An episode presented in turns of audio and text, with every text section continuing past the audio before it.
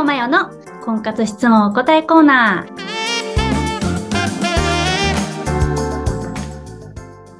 二尾真代の、えー、婚活質問お答えコーナー、えー、今日もよろしくお願いします。はい、よろしくお願いします。さて、今回はですね、えー、また一般の方の質問にどんどんお答えしていこうかなと思うんですけれども、楽しみ。そうなんです。私選ばせていただきました。いきます。えー、婚活しています。38歳、結婚したら妊活もしたいですが、それを伝えると重いですか？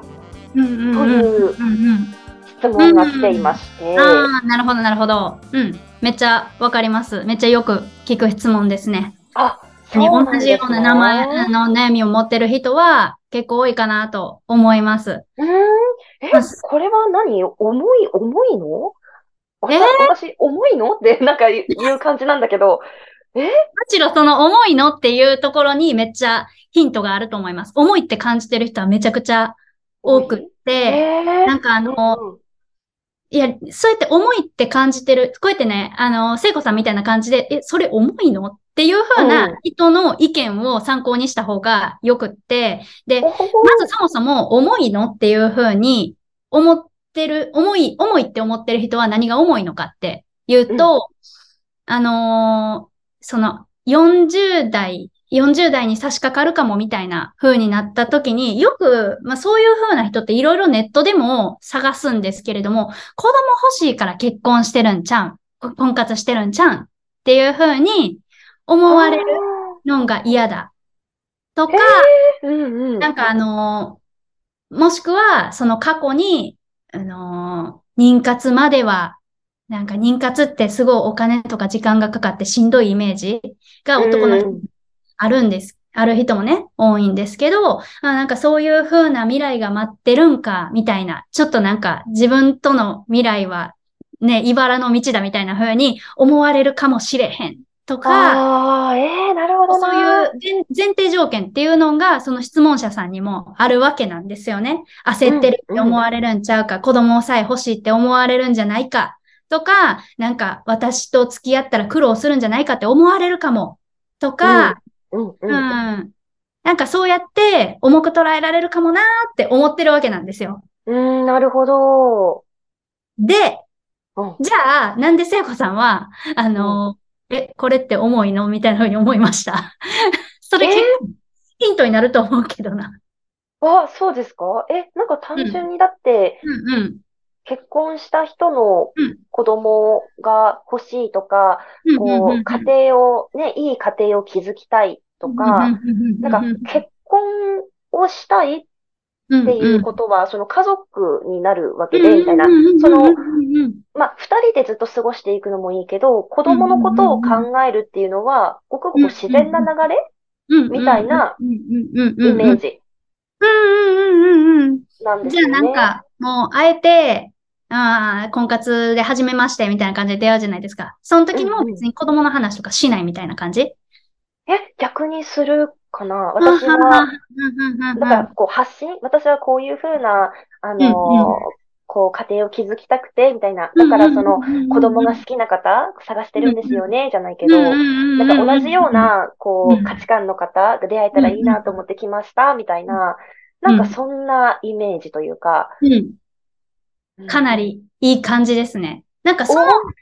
今これ聞いてる人は結構、なんか、あなるほどって思ったかなと思うんですけど、うんなんかね、まあ、前提条件として、その自分はその38歳だから妊娠しにくいかもしれないから、私ってちょっと、なんか自分に対して自信がないみたいなのが、まずそもそもないというか、なんか、付き合ってんねやったら結婚するんやったら別にこれって普通じゃないみたいな、ある意味楽観視みたいな感じですよね。そのあ、時確かに。な人なんだから、うんもし自然に授からなかったら病院行くのもいいよね、ぐらいの感じで思ってるってことですよね。あうんうん。今、ちょっと医療のが、がどこまで発展してるのかとか全く無知ですけど、うんうんうんうん。なんかありとあらゆる手法を使ってじゃないけど、うんうんうん。なんかどうとでもできるんじゃないかみたいな、うんうんうんならないこともあるだろうけれど、なんかうんうんこう努力というか、そこをこう一緒にうん。こう手を取り合って歩んでくれる人がいいな、みたいな、そういうこう、もう、最初に言っちゃうみたいな。うんうんうん。いや、めっちゃいいと思います。だからね、そもそも、あのー、婚活してて、最初に出会って、最初のデートで何してるんかって言ったら、あの、はい、私はこういう人です。彼女候補としてどうですか？で、うまくいったら家族、家族の一員になるとしたらどうですか？みたいな感じの、めっちゃ深めの超プライベートな自己紹介するみたいなもんじゃないですか。で、それで、向こうも、なんかあの、あ、それであって、あったらなんか付き合ってみようかなとか、次待ってみようかなみたいな感じになるわけであって、なんか、うんうん、あのー、自分の魅力というか、自分自身はこういう人間ですみたいな、そういう人柄を伝えたりとか、うん、なんか仕事に対してどういう思いをね、持って、毎日仕事してんのかとか、将来の夢とか、自分の家族の話とか、周りの友達の話とか、まずそこを話すべきなんですよね。一回目ので。はいはい、あだから、その、私と、なんかこういうことを思う、言ったら重いかなとか、なんかこういうことどうやって伝えたらいいかなって、まあ思うのもあるかもしれないんですけれども、デートの第一前提として自分を、あの、さらけ出すというか、自分を、なんかちゃんと相手に伝えたいなみたいな。私ってこういう人なんです。もしよかったら、なんかうまくいったらいいなと思います、みたいな。そういう感じの、なんか伝えることを一番うん、デートでの一番重要ポイントにしてほしいなと。うん。だからまあ、そもそも、あのー、ね、なんか結婚したら絶対なんか子供が欲しいから婚活してるんちゃうかって思われたらどうしようみたいな風になると、やっぱ自分自身がちょっと縮こまっちゃうじゃないですか。はい。うん、なんか会話しててもしどろもどろみたいな風に、その部分になったら、なんか急にどうに出すみたいな、あるかなと思うんですけれども、あの、同じこと伝えてても、なんかそこに対して自分を責めたりとかネガティブポイントみたいな風に特に思ってない人っていうのは、そこまで、うん、なんかその話をするときも、なんかさらっと言えたりとか、する、そういうのが、まあね、いわゆる軽いエネルギーみたいな風に、はいはいはい。重くないみたいな風になるかなとも思うんですけれども、だから、まあいろんな人がいると。このネタは絶対重いとか、前提として考えてるのは自分だけかもしれないっていう風なのは、やっぱあるかなとは思います。まあ、基本姿勢としては、もっとそれよりも1回目のデートでやらなあかんことあるよっていう風な話が一つある。で、あとね、なんかその話をすること自体が、じゃあなんか自分のね、なんか家族の話とか仕事の話とか趣味の話とか、そういう人柄についての話をするのが一番最初で、やっぱその子供のネタとかは後からついてくるものだから、みたいな風に、じゃあ1回目のデート言わんとこっていうのもまたそれも違うんですよ。なんかね、あのー、相手のその子供欲しくない人生を歩みたい人と子供がいてもいいなっていう人と子供絶対欲しいみたいな人、それってなんか男の人のスタンスとしてもある程度も肩にはまってるというか決まってるところもあるかなと思うんですよね。俺は絶対子供いらんねんみたいな風な人とその先ずっと仲良くしてても、やっぱりいざ結婚っていう風になった時に子供の考え方が違うから別れる。そんなカップルめちゃくちゃ見てきてます。うん、はい。からもそれで離婚するカップルめちゃくちゃ見てきてるんで、相手は変えられないっていうのはあるかなと思うんですよね。で、あとは婚活してたら対象になる男性っていうのはたくさんいてて、あの、コミュニケーションってやっぱりすり合わせの部分が大きいと思うんですよね。育んでいくみたいな。だから絶対目の前でこの人じゃないと、この人が絶対運命の人やから、その人で、運命の人なんかいっぱいいると思うんですよね。それって育てていくもんだと思うんで。だから、前提条件としての子供できたらいいなと思ってる。それが同じ考えの人っていう人の中から選んだ方が、あの未来に進んでいけるんですよ。そう。だから、1回目のデートで、そこに対して自分責めとかっていうのなく、私のあなたととか、あなたの子供が欲しいみたいな、それちょっと重いかもしれないです。確かに。そうじゃなくて、自分の人生に子供はいたら、なんか、授かれたらいいと思ってるんですよね。みたいな感じで、自分の人生のビジョンとしてそれはあるっていうのは、1回目のデート、家族の話をするとか、かあの仕事の話をするとか、友達の話をするのと同じような感じで喋った方がいいです。それで前提としてやっぱ違うっていう風になったら、そこから別れてあの、ね、手元から離れていくっていうのはあるべき姿だと思うし、だかかそこに対してこれってどう思われるやろうにとらわれすぎずに、自分の話として、ただ自分の構成する一つの要素みたいなぐらいの感じで、それが合いますかね？あったら嬉しいですぐらいのノリで話されるのがいいかなと思います。絶対に言った方がいいです。それがすごい自分の中で大切なんであれば。なるほど。うん。ええー、じゃ例えばちょっとこう、あの、まあ、何回かデートを重ねました。うん、もう1回目、もう、もう、当の昔に過ぎちゃったよと。だけど、やっぱこの人いいなっていうふうに思ってる方に、これからそれをちょっと入れ込む、その話を入れ込んでいくってなると、